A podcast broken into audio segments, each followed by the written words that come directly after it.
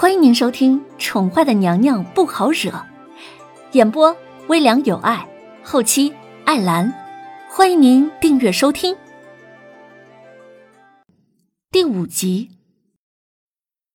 凌渊前脚刚刚进丞相府的大门，就被守在大门口的管家给拦了下来。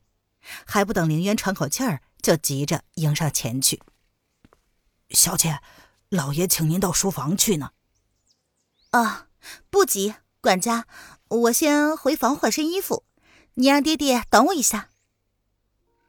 凌渊常常外出的事情，管家自然是知道的。他身为丞相府的管家，怎么可能会不知道府里的人员进出的动态？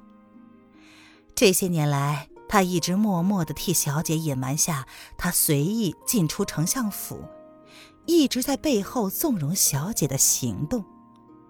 可是这一天终是瞒不住了。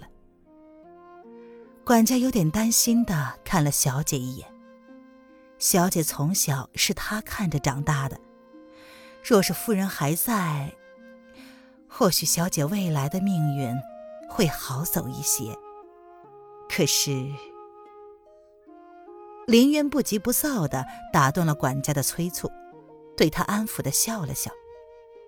在这丞相府里待了三年，他自然知道这个府里谁是真心待他好的。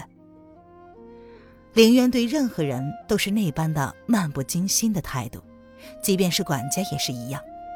只不过，对待关心他的管家，凌渊那漫不经心的态度里，还多了一抹感激。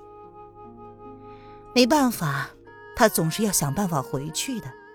这三年来，他可是一点都没有要放弃回到现代的念头。只不过，他想尽了各种办法，还是没有找到回去的办法。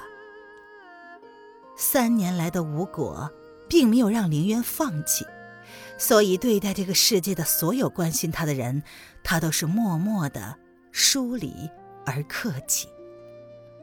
总是要离开的。如果不想在走的那天，在这个世界留下过多难以割舍的感情，那么现在最好就是不要过多的投入。在凌渊的意识里，什么都能欠，唯独不能欠人情。太贵了，消费不起，更还不起。小姐，那您要做好心理准备啊。老爷已经找您很久了。管家闻言点了点头，他犹豫了一下，还是忍不住的出声提醒：“希望小姐最好不要跟老爷起冲突。宣皇这次大选会亲自点名让小姐参选，这意图已经很明显了，无非是想要拉拢以老爷为首的左派势力。宣皇八岁登基，十八岁亲政。”朝中的势力分别由丞相为首的左派，以及以大将军为首的右派掌管。想要掌控左派的政权，自然要从老爷这里下手。他听说，皇上虽然没有钦点，但是大将军的女儿南宫嫣也在大选的名单之内。皇上的意思已经很明显了，只是不知道老爷。将会怎么应对了？管家不由得神色复杂的看了凌渊一眼，希望不会是他心中想的那个结果。我知道了，放心，不会有事儿的。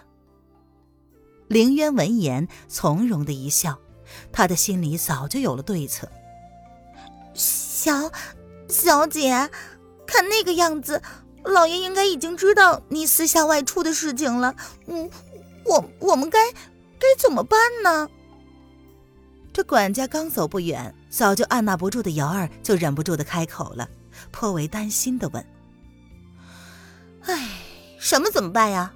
大不了就是叫你打扮打扮，让你代替本小姐进宫当妃子，反正皇帝也没有见过丞相千金。嗯，瑶儿，你打扮一下。”也是活脱脱的小美人一个，怎么样？没差吧？凌渊闻言，睥睨了小丫头一眼，一边说，还一边将小丫头上下审视了一遍，摸着下巴点了点头，越说越觉得自己这个建议靠谱。小小小姐，你你你你你！这瑶儿闻言，小脸煞白，瞪大了美丽的眸子，一副不可置信的样子。那可是皇上啊！要是被抓到，可是要灭族的。这灭族啊！哎呀，好了，先回房换下衣服，要不然等等楼相爷要是真的追究起来，我也不一定能够保住你。林渊瞅了瞅小丫头被吓得没了血色的小脸儿，没来由的竟是烦躁的挥手打断。想起等下要跟娄老爷见面。虽然说他心中已经有了算计，但是却是没有十足的底气。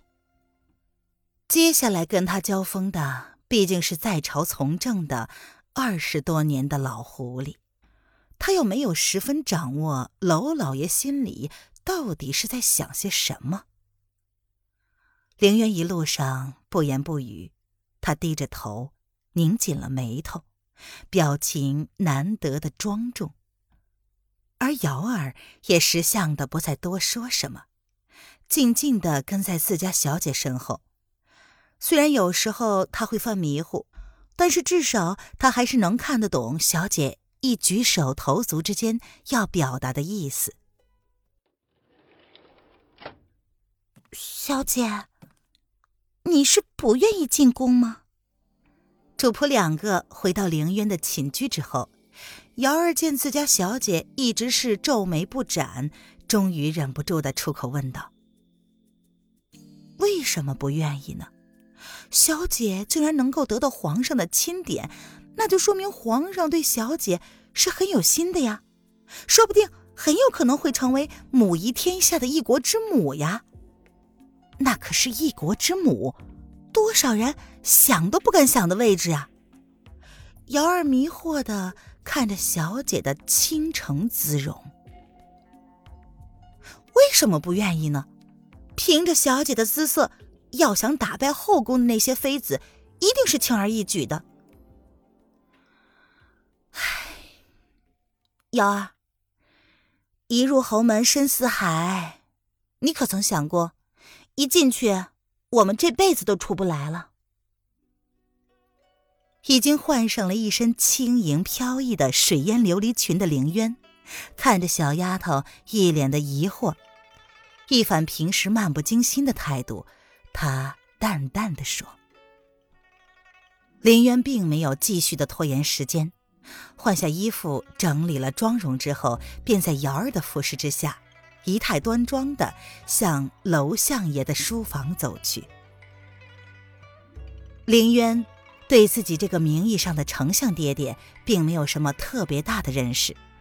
三年来，除了在年底除夕夜守岁的时候，父女俩会在一起吃一顿年夜饭，平时几乎没什么机会见面。与其说是娄老爷刻意不见他，但是细细想来。林渊自己好像也有在刻意的避免跟娄老爷见面的机会，原因很简单，他不过是个一世孤魂，他在现代已经有了爱他的父亲。他这个人比较死心眼儿，父亲只要一个就够了，多了他也不想要，至少他做不到忘记自己的生父。而心无芥蒂的对另外一个可以说是完全陌生的男人唯命是从，在他模糊的印象里，娄老爷似乎是一个凡事太过认真，反而会显得有些古板的老爷子。再加上一个对娄府主母之位势在必得的萧二娘，他可说不准娄老爷这一次会不会为了政治而选择牺牲他。在古代里，女子被牺牲似乎是很正常，他也不是没有见过。但他庆幸的是，虽然他跟娄老爷子的父女关系淡漠，但是娄老爷子却没有过多的干涉他的生活。至少这三年来，他不需要费心的去应付这个爹。虽然占用了他女儿的身份，但是凌渊不觉得自己需要履行他女儿的义务，特别是替嫁。走到了书房门口，凌渊抬眸，暗自深吸了一口气。即便他不知道事态会如何发展，却绝不会改变自己的坚持。只是当时凌渊忘了一句话：计划永远赶不上变化。听众朋友，本集播讲完毕，请订阅专辑，下集精彩继续哦。